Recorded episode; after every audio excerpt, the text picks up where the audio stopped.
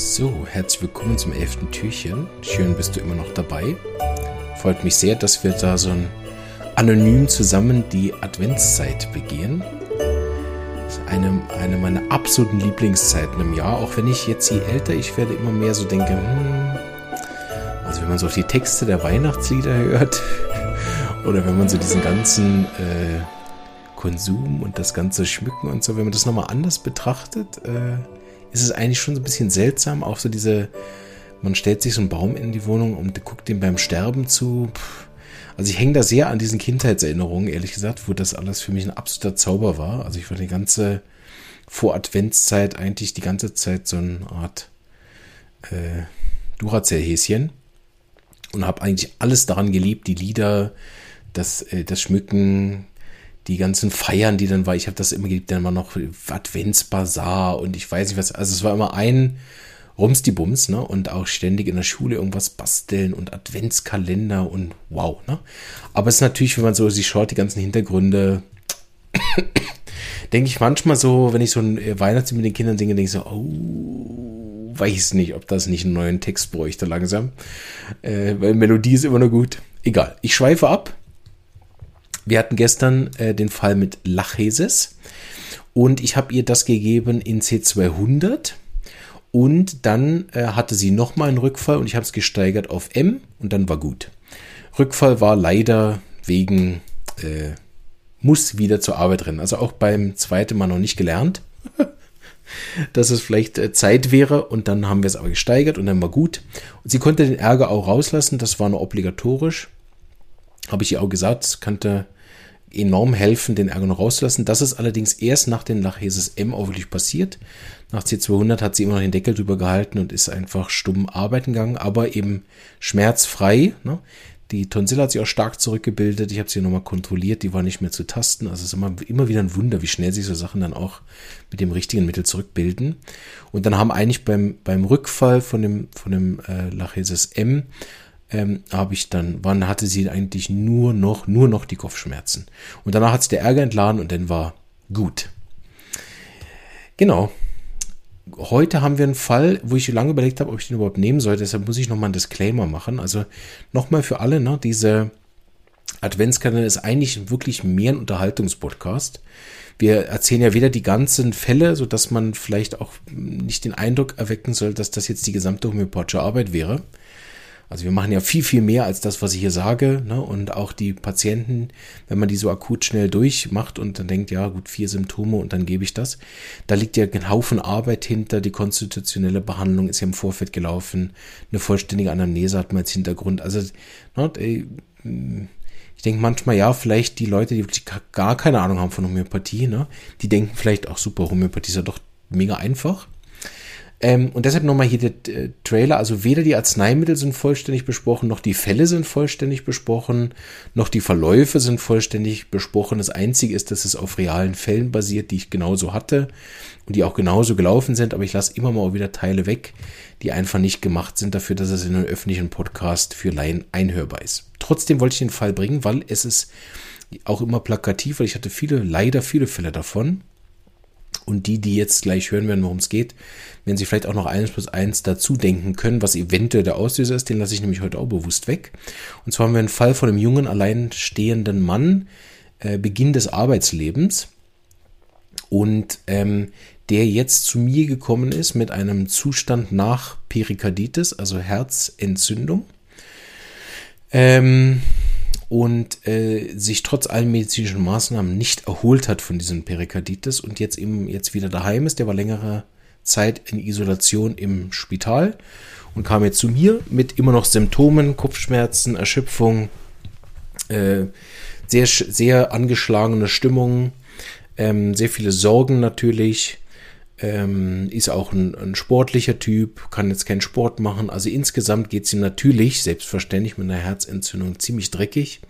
Und er hat auch immer noch Herzsymptome. Ähm, genau, die Ärzte konnten ihm nicht mehr viel helfen. Sie haben soweit den Zustand stabilisiert, aber er hat halt immer noch einen Haufen Symptome und ist jetzt eigentlich in ambulanter Abklärung, nimmt aber auch keine Medikamente mehr. Ähm, die haben auch alle nicht wirklich geholfen. Und äh, jetzt kommt er also in dem Zustand zu mir und eben jetzt nochmal erwähnt, ne, wir haben eine vollständige Anamnese gemacht, eineinhalb Stunden. Das erwähne ich jetzt natürlich alles nicht. so. Weil wir können den Fall relativ gut runterbrechen und man kann relativ gut knobeln, finde ich, trotzdem. Aber einfach, dass es hier nochmal klar ist, dass weder eine Aufforderung dazu, Herzentzündungen selbst zu behandeln, noch, noch sonst irgendwas, ne? sondern mehr wirklich zum Mitdenken für die Therapeuten. Und zwar, ne? also ein Patient Anfang des Arbeitsalters, wo, wo äh, auch der Arbeit sehr wichtig ist und jetzt auch die ganze Zeit sich Sorgen macht, dass er eigentlich gern wieder arbeiten gehen wollen würde und nicht kann. Er ist ja immer alleinstehend, das heißt, er hat immer wieder Mühe, dass er allein äh, daheim ist und hätte eigentlich gern jemand in der Nähe, gern jemand bei ihm, macht sich schnell Sorgen, macht sich natürlich auch Sorgen jetzt um die Zukunft, wird das besser, kann er wieder Sport machen, bla bla bla, hat sich natürlich auch Dr. Google angeschaut und gesehen, was so verschleppte Herzentzündungen, was die alles so machen können in der Zukunft. Wenn man da nicht aufpasst und hat da jetzt eine Angstattacke nach der anderen. Ähm, hat starke Kopfschmerzen, die vor allen Dingen am, ab dem Nachmittag bis am Abend bis schlimmer sind. Wobei, wenn er denn schläft, hat er keine mehr. Also wirklich nur diese Nachmittagszeit. Die sind äh, besser kühle. Innerlich hat er aber lieber gern Wärme, warme Getränke, warmes Essen. Verdauung ist auch im Eimer, was sicherlich nochmal auch mit den Arzneimitteln zu tun hat, die er dort genommen hat. Ähm, Im Spital, im Krankenhaus. Also Verdauung verstopft. Hat eigentlich gesagt, er war jetzt seit Tagen nicht auf dem WC. Ähm, Appetit ist jetzt langsam wieder gekommen. Eben da hat er gern warme Getränke, warmes Essen. Ähm, er fühlt sich besser nach den Blähungen, die er hat. Stuhlgang hat er ja nicht, aber er äh, hat auch keinen Drang groß zum Stuhlen. Also Verdauung lahmgelegt. Ne? Die Kopfschmerzen sind so kongestiv, äh, drückend, als wenn, als wenn sowas von außen drauf drückt. So, ne? Ähm, das wäre nicht das richtige Wort, kongestiv. Ne? Also drückende Schmerzen, nicht kongestiv, sorry. Ne? Also von außen drückend. Ähm, die Kopfschmerzen aber lokal, habe ich gesagt, sind besser kühle, frische Luft. Er hat auch allgemein gern sozusagen im kühlen Zimmer liegen, aber gut zugedeckt. Ähm, will jemand in der Nähe?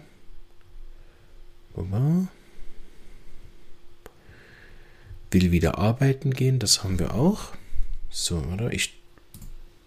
Ja, klar, die, die Herzsymptome habe ich vergessen. so.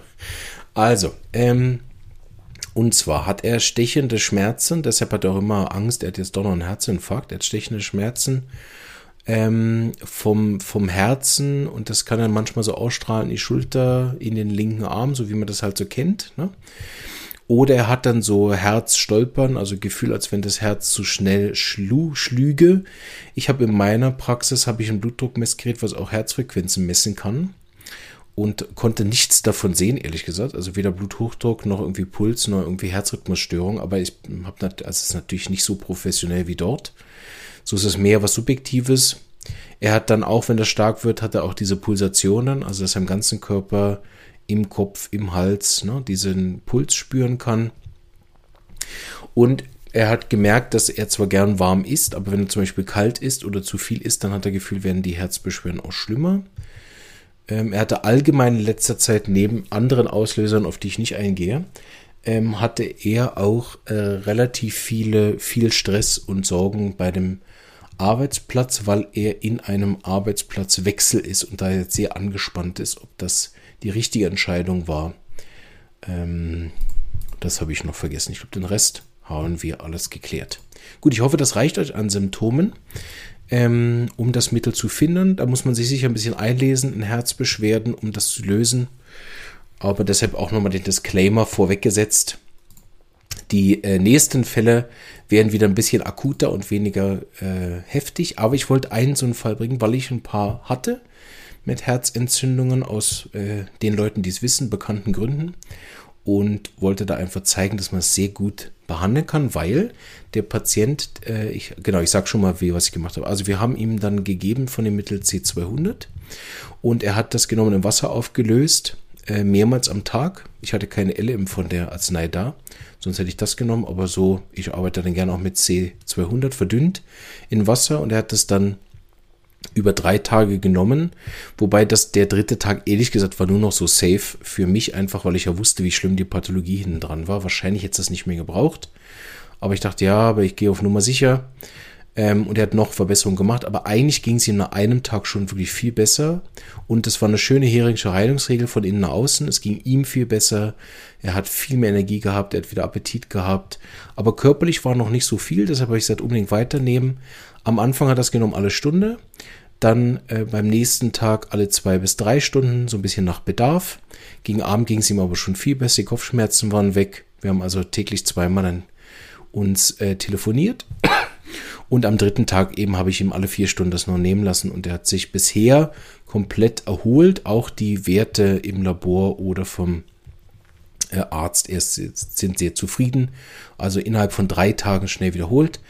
Ähm, das heißt, wenn ihr in so einer Situation seid, auch wenn das nicht unbedingt jetzt ist, dass man es allein mit dem Homöopathen behandelt, das hat auch niemand behauptet.